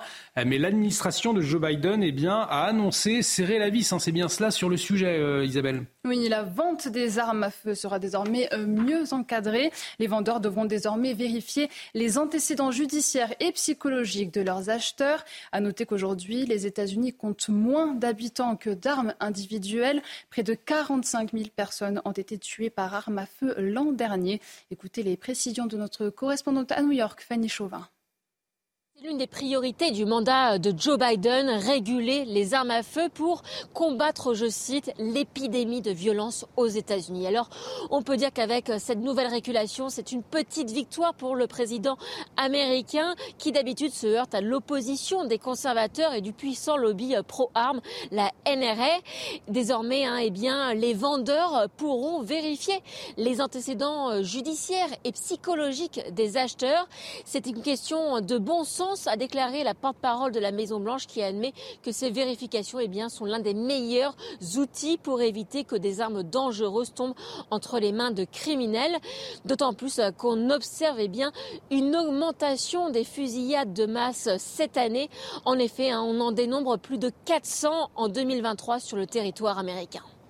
Allez, on revient en France avec le compte à rebours qui est lancé plus qu'une semaine avant le coup d'envoi de la Coupe du Monde de rugby, ma chère Isabelle. Oui, à cette occasion, la ville de Bordeaux va accueillir plusieurs équipes et cinq matchs au Matmut Atlantique avec les milliers de supporters qui suivent évidemment. La sécurité est donc un enjeu majeur et a par conséquent été renforcé. Jérôme Rampenou. Bordeaux se prépare à recevoir la Coupe du Monde de rugby avec cinq matchs et des milliers de supporters un challenge pour la sécurité. 900 policiers et gendarmes mobilisés les jours de match, mais les veilles de match, on aura 450 policiers et gendarmes mobilisés spécifiquement pour cet événement sur Bordeaux. Et au total, ça fait 9000 policiers et gendarmes euh, sur les deux mois qui contribueront à la sécurité de l'événement. Les jours de match, des forces de l'ordre seront positionnées à certains arrêts de tram, en plus de ceux présents dans les rames. Des postes de police mobile vont aussi être installés en ville pour répondre rapidement en cas de dépôt de plainte ou d'agression. Pour cela, des moyens supplémentaires ont été alloués à la ville par le gouvernement. Je suis effectivement renforcé avec six unités de force mobile complémentaires, rien que pour cet événement. Donc ça, c'est très important. Les autres grandes villes de France, hein, Toulouse, etc., qui accueillent aussi, donc sont également renforcées, mais donc on a des renforts puissants. Pour les Bordelais, ce dispositif est rassurant. Il y a eu des messages qui sont passés dans le tram tout à l'heure pour nous dire attention aux pickpockets. Donc euh, non, c'est plutôt rassurant, oui, avec la vague de monde qu'il va y avoir. C'est pas normal qu'on soit obligé de renforcer la sécurité. Ça peut être rassurant d'un autre côté puisqu'on est obligé d'en arriver là. Le premier match à Bordeaux, Irlande-Roumanie, est attendu le 9 septembre au Matmut Atlantique avec 42 000 places et des milliers de supporters dans la fan zone et en ville. La question de la sécurité pour cette Coupe du Monde de rugby, mais aussi euh, les prochains JO, on aura l'occasion d'en reparler. Effectivement, euh, ça suscite beaucoup d'interrogations. On va marquer une très courte pause. 23h15, le débat Nathan Dever, Johan Usaï et Jean Messia sur la question de l'interdiction de l'abaya et du camis dès lundi à l'école. Alors est-ce que la mesure est suffisamment claire? Est-ce qu'on peut craindre une contre-offensive? On va en parler sur notre antenne. Restez avec nous sur CNews. De retour sur le plateau de Soir Info Week-end, bienvenue si vous nous rejoignez pour vous livrer l'information ce soir, la décrypter, débattre. Isabelle Piboulot, Nathan Dever, Johan Usaï et Jean Messia. Tout de suite, on fait le point complet sur l'actualité avec le journal. C'est avec vous Isabelle Piboulot. Les gendarmes, auteurs de l'interpellation euh, d'Adama Traoré, bénéficient euh, d'un non-lieu. L'avocat qui défend la famille du jeune homme décédé en 2016 a indiqué faire appel de cette décision. Selon lui, cette ordonnance contient des contradictions, des incohérences, de graves violations du droit et déshonore l'institution judiciaire. Dès lundi, terminé les abayas et les camis à l'école, le port de ces vêtements est officiellement interdit. En déplacement dans le Vaucluse, Emmanuel Macron s'est exprimé sur les atteintes à la laïcité. Il est revenu sur cette interdiction. Le chef de l'État a été clair, le gouvernement ne laissera rien passer. Et puis, fin de la traque en Savoie, recherché depuis hier. Un homme a été arrêté et placé en garde à vue ce matin. Il est suspecté d'avoir tué en pleine rue une policière hors service à la Croix de la Rochette, qui n'était autre que son ex-femme. Selon les premiers éléments de l'autopsie, le sexagénaire aurait fait usage d'une arme de type machette. Et vous l'annonciez donc Isabelle, c'est donc l'un des dossiers les plus sensibles de France, euh, dossier judiciaire français, l'enquête sur la mort d'Adama Traoré. Eh bien, cette enquête, elle se solde par un non-lieu pour les gendarmes. Je vous le rappelle, auteur de l'interpellation hein, du jeune homme Isabelle. Exactement. Et cette annonce met euh, un terme provisoire à une enquête houleuse centrée sur des expertises euh, médicales contradictoires. Mais l'avocat qui défend la famille d'Adama Traoré, mort à l'âge de 24 ans en 2016, a déjà indiqué faire appel de cette décision. Les précisions de Noémie Schulz. Surprise, il y a un mois, le parquet de Paris avait en effet demandé un non-lieu dans cette affaire dans laquelle les gendarmes n'ont d'ailleurs jamais été mis en examen mais seulement placés sous le statut de témoins assistés. Les juges d'instruction ont donc suivi les réquisitions de la procureure de la République de Paris pour qui c'est vraisemblablement un coup de chaleur qui a causé la mort d'Adama Traoré et qui estime que les gendarmes ont utilisé des gestes autorisés avec proportion lors d'une interpellation justifiée. L'ordonnance rendue ce vendredi par les juges d'instruction signe donc la fin, quoique peut-être provisoire, d'une interminable procédure de sept années faite d'expertise, de contre-expertise pour tenter de déterminer avec exactitude les causes de la mort d'Adama Traoré trois heures seulement après son interpellation. Un non-lieu accueilli avec un immense soulagement par les trois gendarmes. Leurs avocats ont salué une décision logique, conforme à la réalité, une réhabilitation attendue et méritée pour leurs clients. L'avocat de la famille Traoré qui dénonce depuis des années la façon dont est mener l'enquête ne compte pas s'arrêter là. Il fait appel de cette ordonnance de non-lieu qui contient selon lui des contradictions, des incohérences et de graves violations du droit. En tout cas, Jean Messia, des gendarmes traînés dans la boue pendant plusieurs années. Aujourd'hui, la justice leur donne raison. Oui, alors euh, je pense que cette affaire a aussi duré parce qu'il euh, y a eu une tentative de transposition euh, de ce qui s'était passé outre-Atlantique avec, rappelez-vous, cette affaire George Floyd et euh, on a essayé d'acculturer en quelque sorte le contexte culturel euh, et racial américain euh, au, contexte français, ce qui n'est pas du tout le cas. Et donc, effectivement, ils ont essayé par tous les moyens de faire vivre ce mythe pour faire à croire qu'en France, bah, quand vous étiez de couleur noire ou appartenant à une diversité, eh bien, vous aviez un traitement différencié de la part de la police, ce qui est un mensonge absolue et éhontée. Voilà, euh, au sein de la police, euh, toutes, les, toutes, les, minorités sont, sont, représentées. La police est à l'image de la France.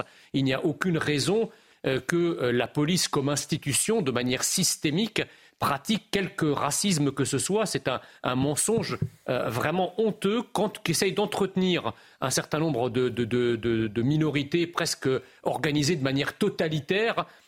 qui sont d'ailleurs très bien représentées et relayées par un certain nombre de médias et de partis politiques euh, pour faire, euh, comment dirais-je, pour que cette histoire américaine fasse souche en France. Bon, heureusement, euh, cette, décision de justice met un cran d'arrêt à cette tentative de, récupération et d'instrumentalisation d'un contexte étranger en France. Gageons que euh, l'appel qui a été interjeté par la famille eh bien, obtienne exactement la même issue que la première instance. En tout cas, c'est vrai qu'on se souvient de Christophe Castaner, il était ministre de l'Intérieur, euh, Nathan Dever, il avait mis un terre. Est-ce que c'est un, genou à terre? C'était au moment de, l'affaire George Floyd. Est-ce que finalement, cette affaire Traoré, euh, elle révèle aussi cette américanisation, cette volonté d'américanisation de notre société? J'ai un point d'accord avec ce qu'a dit Jean Messia, qui à mon avis quelque chose d'important, c'est que quand il y a un fait tragique qui se passe dans la société, il faut euh, être très minutieux et très précautionneux avant d'en tirer des conclusions générales. Et ce pour une raison très simple, c'est que quand il y a un fait tragique, ça suscite une émotion, une émotion très très très forte naturellement des proches, et puis une émotion globale de la société. Euh, euh, perdre son frère, perdre sa fille, perdre, perdre ses proches, c'est toujours naturellement, je dis une banalité, mais il faut le rappeler, une tragédie. Et à partir de là, je l'ai dit pour quand c'est l'affaire Lola qui a pu être instrumentalisée par certains, je le dis de la même manière quand c'est d'autres affaires qui sont instrumentalisées par d'autres, c'est-à-dire que le, passage du particulier, du singulier, à l'universel, au collectif, au social et au politique, ça doit être un passage, je ne dis pas qu'il doit jamais avoir lieu, mais que s'il a lieu, ça doit se faire dans le temps long, ça doit se faire de manière rationnelle, et ça doit se faire en étant étayé par beaucoup de faits. Et ce que vous appelez américanisation, c'est peut-être aussi une certaine tendance à vouloir, euh, entre guillemets, spectaculariser le débat mm. public, pas au sens de, de bord, mais au sens où vous voulez tout transformer en série. Et il y a peut-être un petit peu de cela là-dedans. Cependant, la divergence que j'ai avec, avec Jean Messia, au-delà de l'affaire euh, Traoré, je vous ai dit que moi je ne la connaissais pas dans le détail, mais euh, c'est que je pense qu'une institution de la République, quelle qu'elle soit, la police fait partie des institutions. Il faut pouvoir avoir un regard critique sur les institutions. Un regard critique, par exemple, sur l'hôpital public, un regard critique sur l'éducation nationale, sur l'université, un regard critique aussi sur la police. C'est-à-dire, sans être insultant envers les individus. Moi, par exemple, l'hôpital public va très mal aujourd'hui, tout le monde est d'accord. Et, dans le contexte du fait que l'hôpital va très mal, il arrive qu'il y ait des soignants aussi qui euh, soient parfois agressifs, etc., quand on y va. Mm. Il ne faut pas insulter les individus. Il faut avoir une réflexion structurelle systématique sur la doctrine, sur les budgets, sur etc. Et voir aussi comment ça peut engendrer des dysfonctionnements. Et, je pense que euh, aucune institution ne doit se soustraire à ce regard critique, mais que ce regard critique ne doit jamais être une haine, ni contre la raison d'être d'une institution, ni contre les gens qui y travaillent dans des conditions euh, matérielles et psychologiques. juste, un mot, Jean, juste un mot, Jean Messi, on va avancer ensuite, allez-y. Non, je, disais effectivement, toute institution peut être critiquée, mais quand on critique, il ne faut pas être menteur. Il ne faut pas inventer une réalité qui n'existe pas. Parler de violence policière comme si c'était quelque chose de systémique et d'ordonné au sein de la police, c'est quand même un mensonge, c'est pas une critique. Et des menaces aussi sur, les gendarmes et, leurs familles. Quand, je termine en disant que quant au parallèle entre effectivement l'affaire Lola et l'affaire Adama Traoré, excusez-moi, les deux ne peuvent pas être mis sur le même pied parce que vous avez derrière euh, ce qui relève du systémique dans le cas de Lola par rapport à la multiplication des faits divers qui incriminent certaines immigrations ou certains euh, euh, immigrés clandestins, c'est quand même pas le même nombre d'erreurs ou, de, ou, ou de bavures policières. Là, là, ça n'en est pas une, celle de Traoré, la justice vient de le dire, mais on ne peut pas mettre les deux sur le même plan. Derrière, il, faut quand même analyser la réalité des chiffres, des statistiques, pour savoir si c'est systémique ou pas. la, violence des racailles est systémique parce qu'il euh, y a une participation, une surreprésentation de certaines immigrations dans la délinquance et la criminalité, donc ça devient systémique. En revanche, il n'y a pas un surge de bavures policières, de policiers qui se mettraient en, grand nombre à défourailler à gauche et à droite ou à maltraiter des gens en fonction de leur couleur de peau. Ça, c'est une pure invention. Jean Messia et Nathan Dever, vous allez également débattre dans un instant sur cette annonce qui fait beaucoup de bruit en cette pré-rentrée, euh, puisque terminé les abayas et les camis, Isabelle, à l'école. Oui, le ministre de l'Éducation, Gabriel Attal, a envoyé euh, hier soir une note de service au chef d'établissement au sujet de l'interdiction de ces vêtements portés par certains élèves euh, musulmans. En déplacement dans un lycée professionnel à Orange, dans le Vaucluse, Emmanuel Macron s'est exprimé sur le sujet cet après-midi. Le président de la République n'a pas hésité à faire preuve de fermeté. On l'écoute. Les chefs d'établissement ne doivent jamais être laissés seuls face aux pressions qu'ils subissent ou aux défis qui existent sur ce sujet. Ils ont raison de défendre la laïcité, nous devons les soutenir quand ils sont menacés, bousculés. Il n'y a pas d'interdit quand on évoque les principes de la République qui doivent être pas simplement défendus, mais enseignés dans notre école. Et nous serons intraitables sur ce sujet, et avec le pragmatisme qui doit à chaque fois accompagner la détermination, au-delà des mots, nous mènerons les actions. Et dans les lycées ou les collèges qui sont les plus sensibles, euh, des personnels spécifiques seront détachés aux côtés des chefs d'établissement et des enseignants pour les soutenir et pour engager aussi euh, un dialogue nécessaire avec les familles et les élèves. Mais on ne laissera rien passer. Et l'interdiction de la Baïa et du Camis sont en débat à 23h15 avec Nathan Dever, Johan Usaï et Jean Messia. Mais avant, on prend la direction de la Savoie après la mort d'une violence inouïe d'une fonctionnaire de police. C'était hier L'ex-mari de la victime a été interpellé ce matin aux alentours de 10 heures dans la commune euh, Isabelle d'Arvillard. Hein. Exactement, à 4 km du lieu du drame. La traque de 24 heures a nécessité le déploiement d'importants moyens. Le GIGN a été engagé. Pour rappel, la mère de famille a été tuée en pleine rue à la Croix de la Rochette. D'après le médecin légiste, les coups pourraient avoir été portés à l'aide d'une machette. Écoutez Marie-Laure Pesant, porte-parole de la gendarmerie, présente sur notre plateau cet après-midi. Elle est revenue sur l'interpellation du suspect. On a la section de recherche de Chambéry qui est engagée. On a aussi d'autres enquêteurs des unités qui sont là aussi pour travailler sur, sur, ces, sur ces faits, parce qu'il y a un gros travail de fourmi à mener. Euh, ces enquêteurs-là sont rodés euh, aux enquêtes techniques, euh, ils vont faire un certain nombre de recherches, donc à la fois recueillir des témoignages, retrouver des éléments, des sources humaines qui vont pouvoir nous, nous permettre de mieux comprendre son cheminement, comment il était, est-ce que précédemment à l'enquête il y a eu des comportements particuliers, des, témoignages aussi au moment de, des faits pour savoir quel a été précisément son parcours, et on a aussi des éléments qui vont être techniques. Euh, par exemple, vous parliez, euh, il a organisé, euh, il a organisé sa venue. bon, est-ce qu'il a fait des réservations? Est-ce qu'il il avait dans ses affaires des éléments techniques qui permettent de reconstituer la préméditation et de comprendre comment il a organisé tout ça et on suit bien évidemment de très près l'évolution de l'enquête. On parle à présent de ce soulagement pour de nombreux Parisiens, puisque ce 1er septembre eh bien, marque la fin des trottinettes en libre service dans la capitale, Isabelle. Et eh oui, Olivier, aux grandes dames des utilisateurs, mais la démocratie a parlé. La votation citoyenne du 2 avril dernier avait tranché sur la question du maintien de ce service de mobilité partagée. Paris devient ainsi la première capitale européenne à abandonner les trottinettes en libre service. Reportage d'Aminata Demphal, Charles Pousseau et Alice Sommerer récupère euh, les deux trottinettes qu'il y avait en rue pour les remettre dans mon camion. Dans le 17e arrondissement de Paris, Sering s'active pour trouver les dernières trottinettes en libre service. Et pour cause, ces engins électriques sont désormais bannis de la capitale. C'est très important de faire attention entre les véhicules, etc., de prendre son temps. Donc on sillonne, on sillonne et puis, euh, et puis on, les cherche. Le but étant qu'au euh, 1er septembre, il n'y ait plus aucun véhicule en rue. Une fois le ramassage terminé, Sering rejoint Erwan au dépôt. Ça va, tu t'en sors On a récupéré combien 5 Déjà 5. Ouais, super. Et euh, j'en suis euh, qu'à la moitié. C'est lui qui se chargera des réparations et du transfert des trottinettes hors de la capitale parisienne. On a à peu près un tiers de cette flotte qui va être déployée en Ile-de-France. On est présent dans 80 communes aujourd'hui en Ile-de-France. Et les deux tiers restants partiront dans les marchés étrangers, principalement en Allemagne, euh, dont Berlin par exemple, et en Pologne également. À Paris, les trois entreprises qui se partageaient une grande partie du marché de la trottinette investissent désormais sur les vélos en libre service. Place au débat sur le plateau de Soir Info Week-end. C'est dans un instant l'interdiction de la baya et du euh, camis à quelques jours de la rentrée scolaire. On en parle avec Nathan Dever, Johan Usaï, Jean Messia. C'est tout de suite le débat sur CNews. De retour sur le plateau de Soir Info Week-end, bienvenue si vous nous rejoignez. On va débattre à présent sur cette question. À partir de lundi, les abayas et les camis sont officiellement interdits à l'école. Message clair du chef de l'État, le gouvernement ne laissera rien passer. Les mots d'Emmanuel Macron cet après-midi. Euh, en tout cas, eh bien, les pro-abayas s'organisent depuis quelques heures, quelques jours après l'annonce de Gabriel Attal. Vous allez le voir, une contre-offensive sur les réseaux sociaux. Regardez femmes. Solidarité féminine là les filles. Que tu sois musulmane, juive, athée, on en a rien à faire. Je fais un appel à toutes les filles. À la rentrée, mettez toutes des longues robes. J'aimerais voir la tête qu'ils vont faire. Comment est-ce qu'ils vont s'en sortir? Comment est-ce qu'ils vont faire le tri dans toutes ces robes-là? Comment est-ce qu'ils vont déterminer que cette robe-là ou cette robe-là, c'est une abaya Ça va être un gag, je le sens. Partagez l'information au maximum, s'il vous plaît. Faites tourner. Mettez toutes des longues robes à la rentrée scolaire.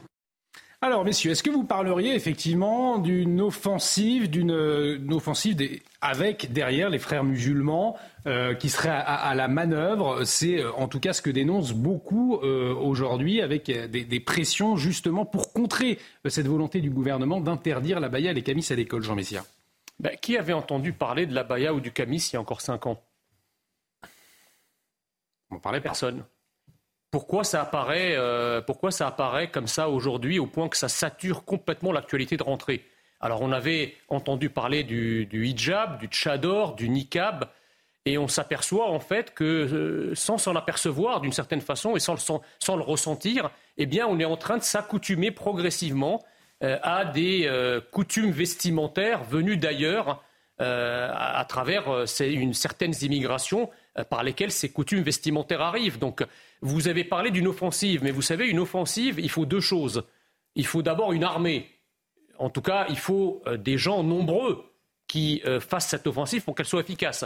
Donc euh, l'argument qui, nous a été asséné depuis des années, à savoir que cela concerne des petites minorités, que cela n'est pas un phénomène de société, eh bien, il est totalement, comment dirais-je, désavoué, foulé aux pieds par la massification du phénomène au point que le ministre est obligé de prendre une circulaire pour le juguler, ce qui n'est pas rien. Euh, ça, c'est la première chose. Et la deuxième chose, pour une offensive, il faut une idéologie. Et là, effectivement, l'idéologie euh, des, frères, euh, des frères musulmans et des salafistes est à la manœuvre. Mais ce que je ne comprends pas, si vous voulez, c'est il y a quelque chose d'illogique ou d'incohérent que je ne comprends pas dans l'attitude de nos dirigeants depuis une trentaine d'années. Vous faites venir en masse des individus originaires de, certains, de certaines parties du monde, donc majoritairement musulmans. En amont, en tout cas, vous ne faites rien pour arrêter leur arrivée. Et vous vous étonnez qu'en aval, ces individus veulent être ce qu'ils sont, en fait. C'est-à-dire que vous ne pouvez pas faire venir une majorité d'immigration musulmane et vous étonner en aval que les, que les, personnes qui sont musulmanes bah, sont musulmanes. Et donc là encore, ça lézarde brutalement le vernis idéologique qui tendait à nous faire accroire depuis une quarantaine d'années que les êtres humains ne sont que des homo economicus, que des, des agents interchangeables. C'est-à-dire qu'on nous a dit et on fait encore le raisonnement aujourd'hui. Il y a des métiers en tension pour lesquels on a besoin de 150 000 euh, personnes. Ben, comme on n'a pas 150 000 Français qui veulent les faire, qu'à cela ne tienne, remplaçons-les par 150 000 immigrés. Sauf que les immigrés, quand ils arrivent, ce pas des pages blanches, si vous voulez. Ils arrivent avec une culture, avec une religion, mm. avec une langue, avec des traditions, et ce n'est pas les nôtres. Nathan Dever, vous partagez le constat de Jean Messia? Non, pas du tout, mais partons, me semble-t-il, d'une réalité. Euh, quelles que soient nos opinions euh, sur la question, partons d'une réalité. Qu'est-ce qui va se passer concrètement? Il va se passer, me semble-t-il, que très probablement, il va y avoir des obstacles juridiques immenses face à ce projet. Gagneront-ils, ne gagneront-ils pas? Je ne me prononcerai pas avant, mais en tout cas, il y aura des obstacles juridiques. Pourquoi? Quelle est la définition juridique Quelle va être la définition juridique d'une abaya Ça va être un vêtement, une robe longue, couvrant la totalité du corps, sauf euh, les pieds euh, et le visage. C'est ça? Bon, euh, on peut aller dans n'importe quel centre commercial, n'importe quel magasin, entre guillemets, normal de la société de consommation américanisée, une marque qui commence par Z, par exemple. Vous allez dans un magasin comme ça, vous trouverez des robes analogues. Donc il va y avoir, si vous voulez, une situation absurdissime où on va demander aux élèves mais dites-moi votre tenue euh, c'est une abaya c'est pas une abaya? On peut montrer il y a eu des photos qui ont circulé sur les réseaux où on voit bien une robe qui est à la fois commercialisée euh, mm. euh, et c'est le même vêtement. Donc si vous voulez c'est l'absurdité de vouloir légiférer sur ce qu'on a appelé des vêtements religieux par destination au sens juridique. on ne légifère pas attention. Bah oui bah, décider politiquement vous avez raison. Prendre des décisions politiques au sens où on parle d'armes par destination. C'est que si vous voulez à partir de là un même vêtement euh, le même bout de tissu sera considéré comme interdit s'il y a une intention religieuse et comme autorisé s'il n'y a pas d'intention religieuse. Donc ça revient à trier des gens en fonction de leur intention religieuse et pas de leur action. Non mais premièrement, réaction, juste, juste, une deuxième chose parce que j'en ai beaucoup de choses, mais juste une deuxième chose. Il y a tellement de problèmes à l'école mettre ça en une, comme vous l'avez. Ça, et ça, c'est un problème. Et j'aimerais juste dire une chose. Ça n'empêche pas d'en parler. Euh, non, mais c'est pas empêcher d'en parler. C'est le mettre en une. C'est le mettre en une, au sens où parfois, vous savez, comme des journaux, on met un sujet en une et on met un sujet à l'intérieur du journal. Le sujet de la Baïa, moi, je veux bien qu'on le mette à l'intérieur du journal avec les problèmes de thermostat dans les lycées, si on veut. Ça concerne 0,25% des établissements, c'est ça?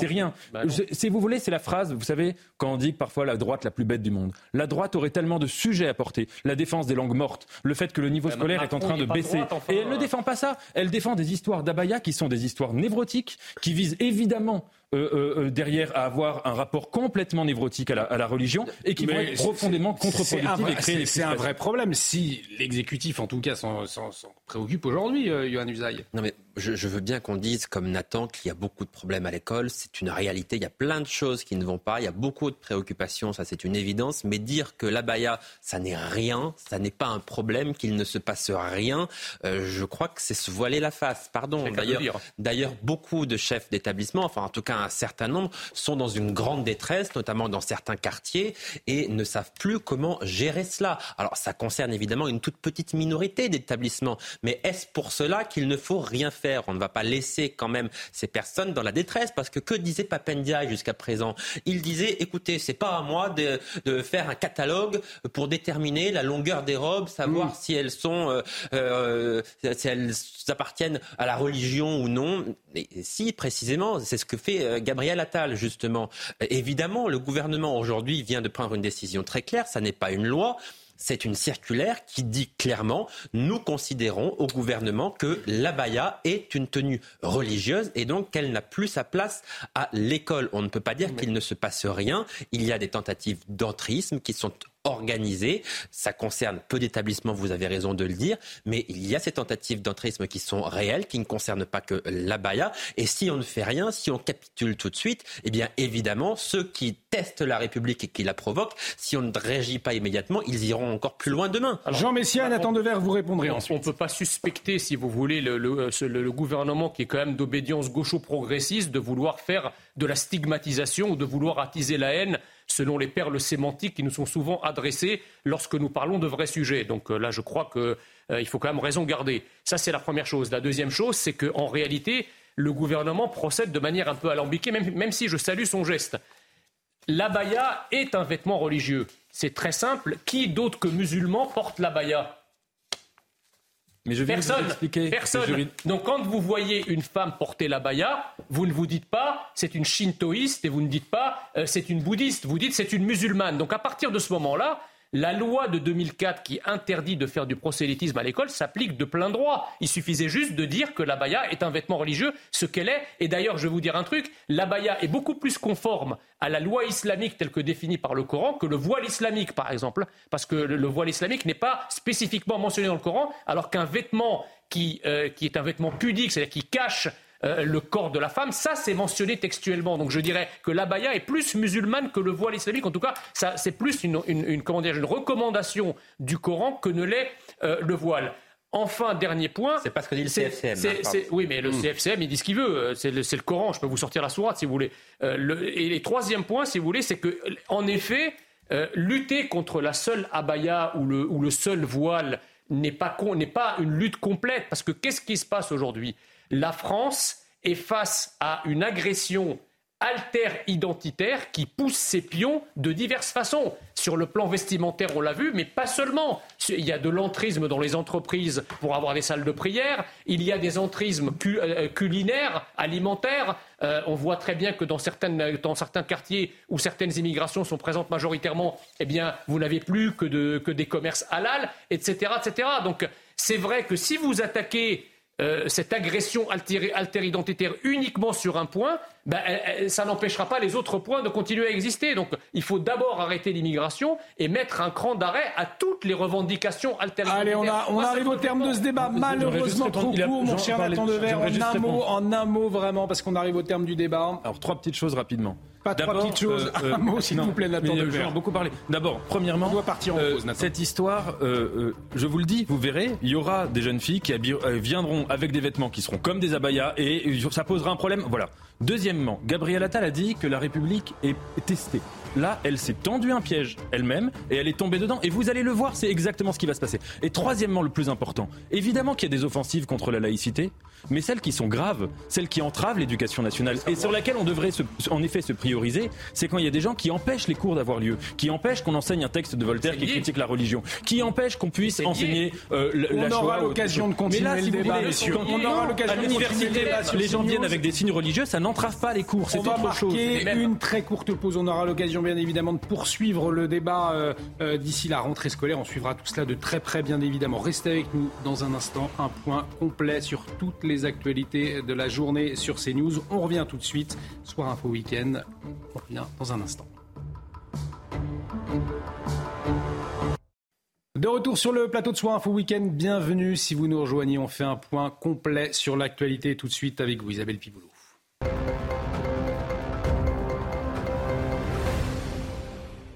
C'est bientôt la rentrée. À partir de lundi, les abayas et les camis sont officiellement euh, interdits à l'école. Message clair du chef de l'État, le gouvernement ne laissera rien passer. Pour ces news, nos journalistes ont recueilli le témoignage d'une professeure de lycée qui alerte sur la situation dans son établissement. Vous l'entendrez.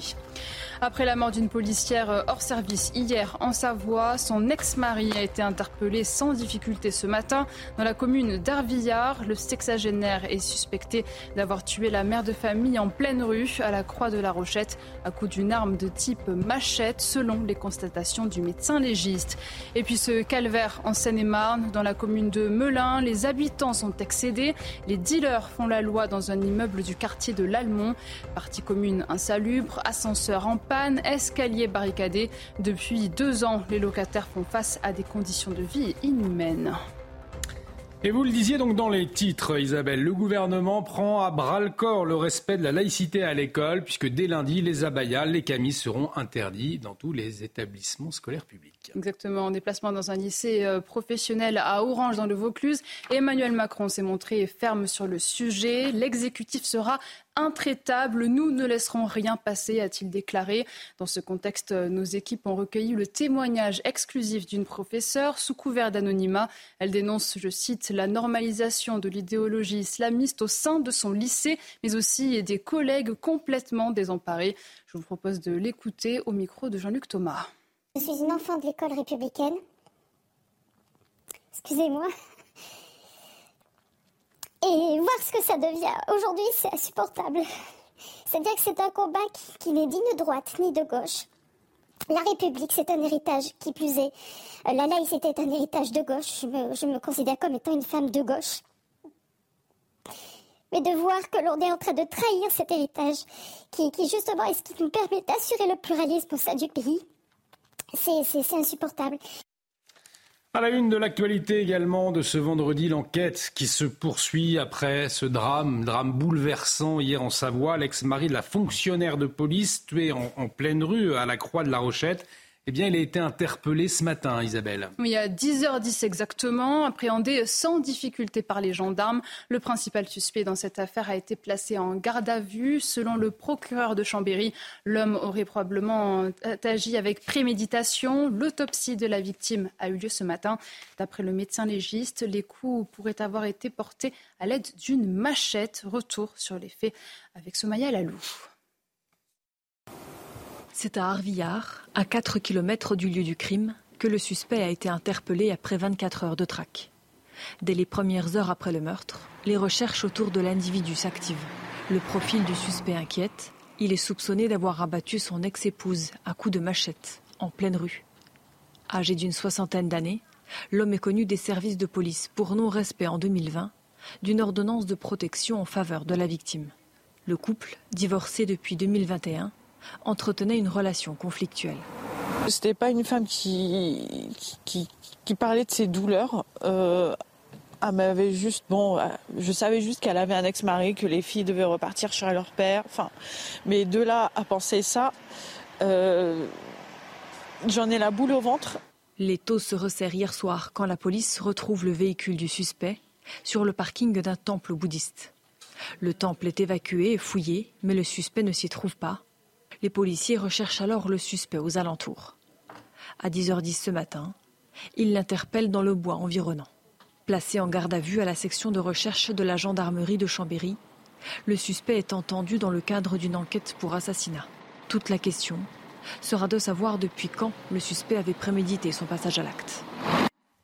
C'est l'un des dossiers judiciaires français les plus sensibles. L'enquête sur la mort d'Adama Traoré euh, se solde eh bien, par un non-lieu pour les gendarmes, auteurs, on le rappelle, de l'interpellation du jeune homme, Isabelle. Oui, cette annonce euh, met un terme euh, provisoire à une enquête houleuse centrée sur des expertises médicales contradictoires.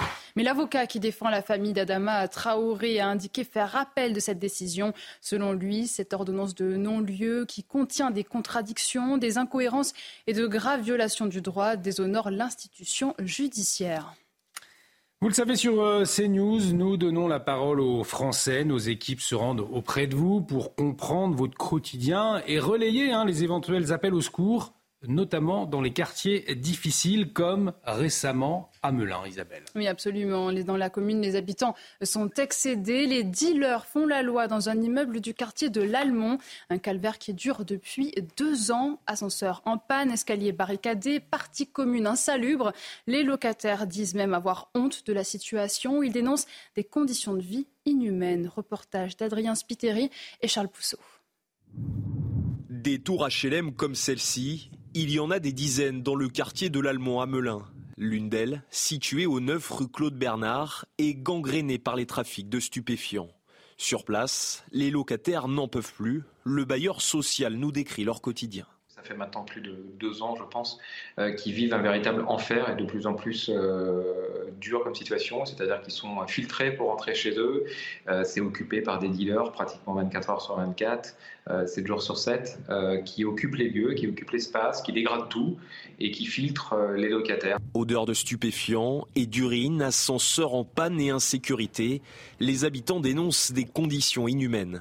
Au courant de la situation, Habitat 77 assure agir et demande l'aide de l'État. En tant que bailleur, ce n'était pas notre rôle de, prendre des, agents de sécurité, de protection, de tranquillité résidentielle. Nous l'avons fait. Ça a un coût pour nous de plus de 250 000 euros par an. Euh, la police nationale est présente, elle passe tous les jours, elle interpelle, mais on voit que ça ne suffit pas. Il y a certainement des choses à changer dans la loi et surtout aussi créer euh, certainement des, des, brigades spécifiques euh, pour ces questions de deal dans ces quartiers. Dans une note rédigée mercredi, le ministre de l'Intérieur Gérald Darmanin demande au préfet de tout mettre en œuvre pour expulser les délinquants des logements sociaux.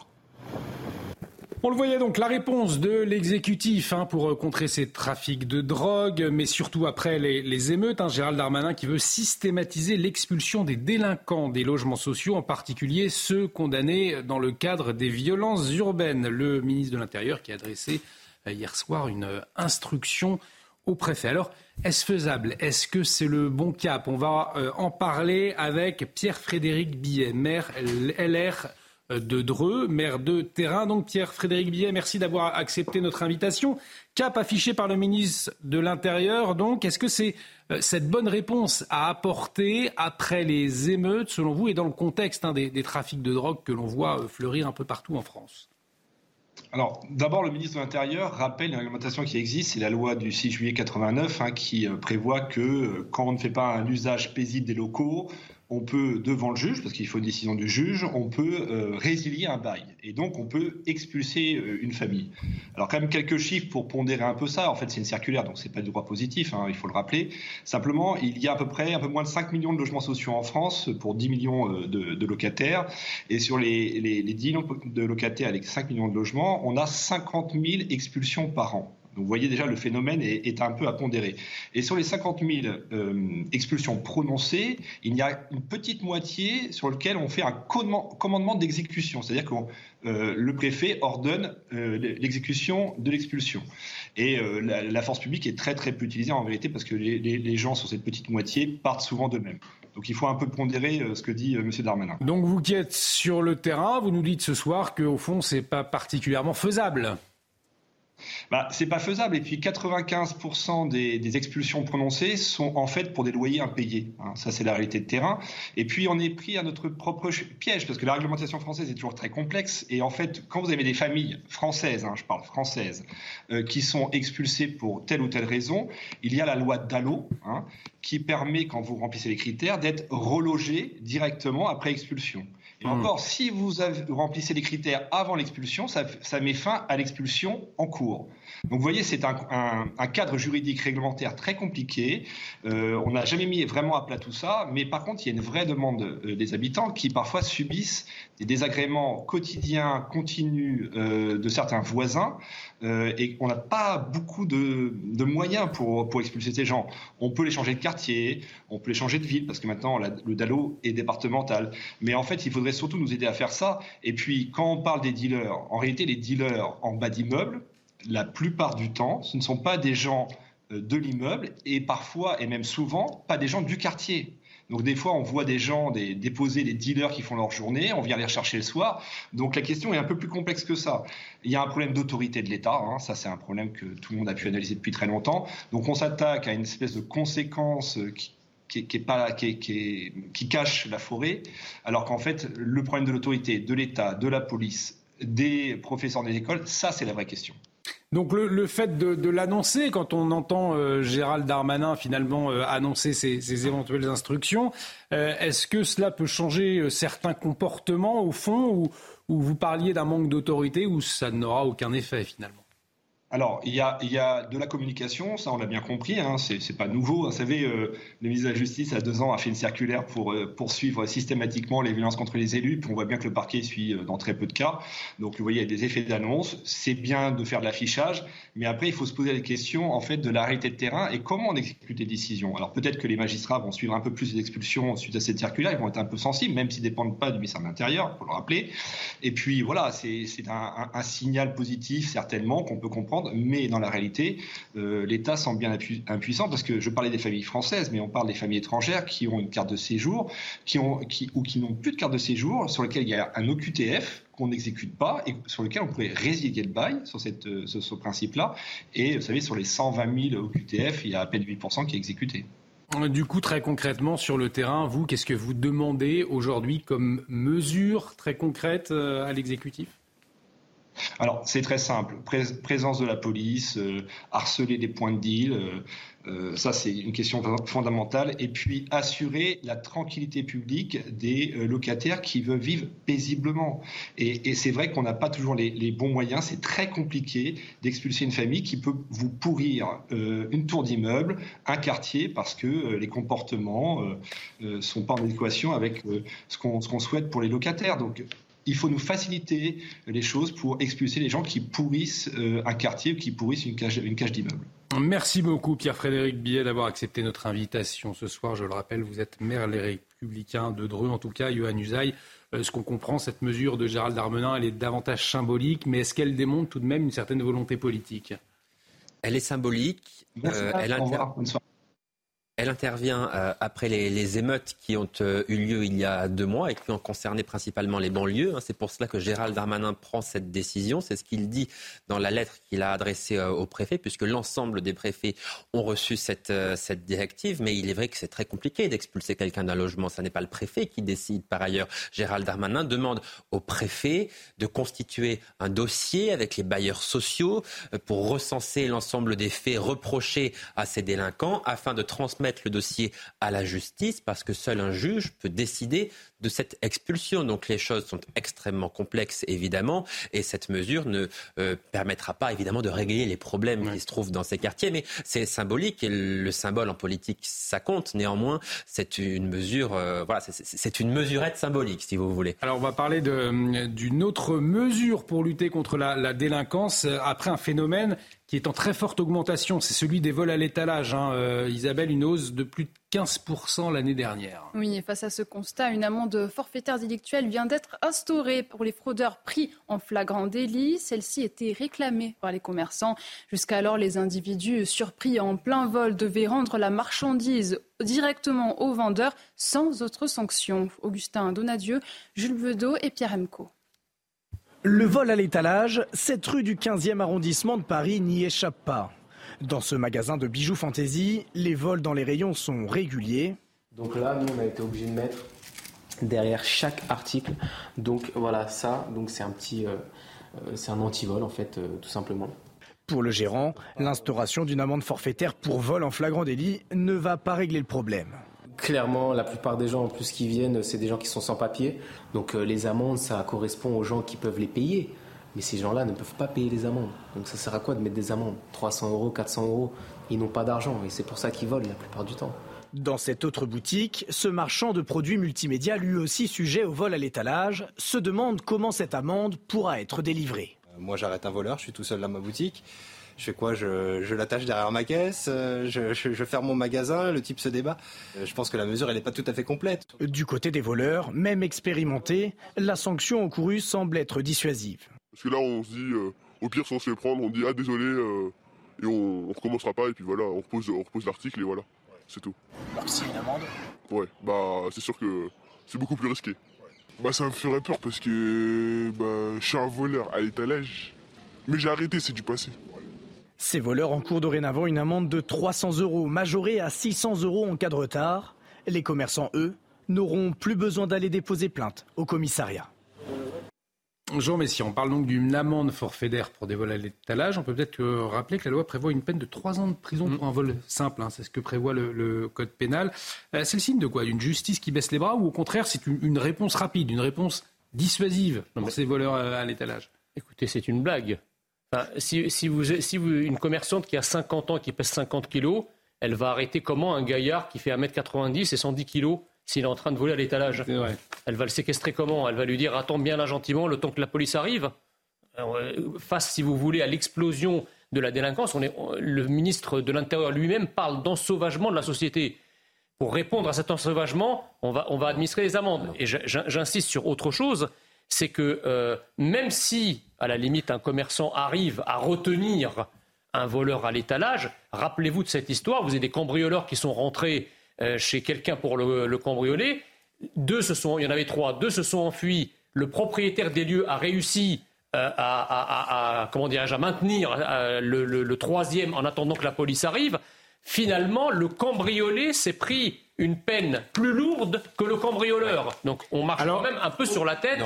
Et, il faut vraiment faire beaucoup très attention à ce que à la manière dont on gère ces choses. souhaite très tempérer, j'ai l'impression, les propos. Oui, parce qu'on n'est pas là dans la délinquance classique. Ça n'a rien à voir avec un éventuel ensauvagement de la société. Si les quand même. Non, si les vols à l'étalage augmentent, c'est parce que euh, l'inflation y est pour beaucoup.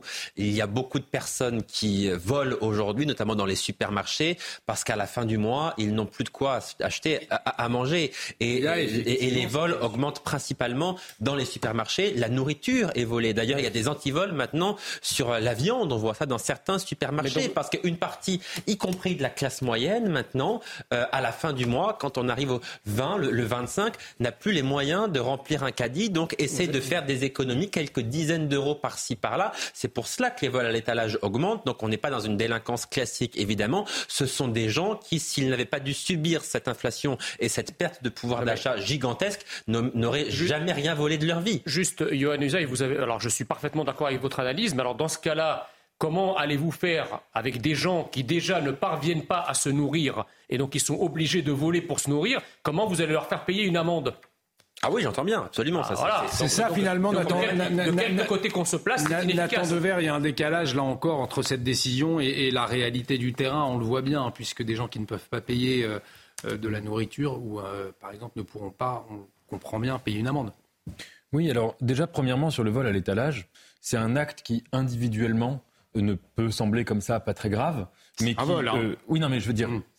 mais pour le commerçant, c'est un hmm. problème énorme. Et en effet, cette, cette, augmentation, ça a eu des effets sur des, des commerces qui ont eu des, des manques à gagner qu'on n'imagine pas. Ce qui a d'ailleurs fait que, euh, vous savez, ces derniers temps, il y avait eu certains commerçants qui avaient eu la tentation euh, de mettre des caméras et de mettre les photographies des gens qui seraient pris en flagrant délit euh, d'avoir volé, de les mettre sur la vitrine, ce qui est illégal, mais ce qui montre bien qu'il y a vraiment une angoisse chez les commerçants et qu'il faut répondre à cette angoisse. Et je pense que dans cette idée de mettre une amende, c'est avant tout montrer qu'on écoute les commerçants et qu'on a compris mmh. qu'il y avait un problème. Ensuite, moi je suis tout à fait d'accord avec Johan. Ça veut dire que dans les vols à l'étalage, c'est un phénomène multiforme, hein, mais leur augmentation due à l'inflation, c'est des gens qui n'ont pas l'habitude de faire ça euh, et qui font ça euh, vraiment parce qu'ils ont des problèmes économiques. Donc, si vous voulez, je pense que c'est des, des, individus qui, l'idée de se retrouver avec une amende de 400 euros, ça va avoir un effet dissuasif. Donc, peut-être que la mesure est inutile au sens où un commerçant ne pourra jamais euh, séquestrer un individu en attendant l'arrivée de la police, mais ça va peut-être avoir cet effet de réduction des gens qui auront la tentation d'aller voler. Avec juste une nuance, c'est que dans les supermarchés, quand même, il y a des vigiles. Là, c'est là, c'est vraiment pour des petits commerces qui, de toutes les manières, ne savent pas quoi faire euh, face à cette euh, situation. Mais en plus, le, je, lisais là, les, les, vols à l'étalage concernent évidemment euh, l'alimentation, mais pas que. Euh, ça concerne aussi les accessoires, la cosmétique. Euh, oui, c'est ça. Et on, le voyait dans le, dans le reportage. ce, sont, ce sont des, des bijoux euh, également. En tout cas, voilà, pas convaincu donc autour de ce plateau par cette amende forfaitaire. On va parler à présent d'Emmanuel Macron. Il a fait sa rentrée scolaire, c'était euh, à Orange aujourd'hui. Exactement. Le président de la République s'est rendu euh, dans le Vaucluse, l'occasion de vanter sa réforme des lycées professionnels et d'échanger avec des élus locaux. Florian Tardif du service politique a suivi le déplacement d'Emmanuel Macron. Emmanuel Macron a donc profité de son déplacement dans le Vaucluse pour envoyer une petite carte postale aux Français en cette rentrée, après une visite dans un lycée professionnel à Orange afin de faire le service après-vente en quelque sorte de la réforme du lycée pro. Le président de la République a fait une halte dans le petit village de Baume de Venise, moins de 3000 habitants, une halte qui n'était pas euh, prévue à son agenda officiel mais qui avait été néanmoins, précisons-le, préparée par ses équipes en amont. Ainsi, pendant un peu moins d'une heure, le président de la République a pu échanger avec quelques élus locaux euh, présents ainsi que des des habitants qui se sont massés autour du café du siècle où était le président de la République. manque d'eau, manque de médecins, manque d'attractivité du territoire ou encore la problématique du loup. de nombreuses thématiques ont été soulevées durant ces échanges, ce qui a permis au passage au président de la République de défendre son action sur la réforme des retraites, par exemple, qui entre en vigueur aujourd'hui. Cela nous a permis de faire 25 milliards d'euros euh, d'économies avec la réforme de l'assurance chômage. Bon courage, a-t-il lancé à ceux euh, qui continuent euh, de protester contre ces réformes, histoire de dire au passage à ces derniers qu'il serait peut-être temps de passer à autre chose.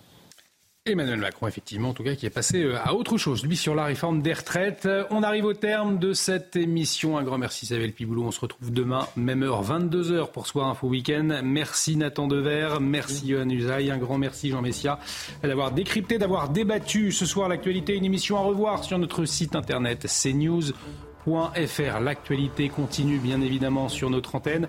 Euh, à minuit, retrouvez Simon Guillain pour l'édition de la nuit excellente fin de soirée et excellente nuit sur notre antenne. À très vite sur CNews.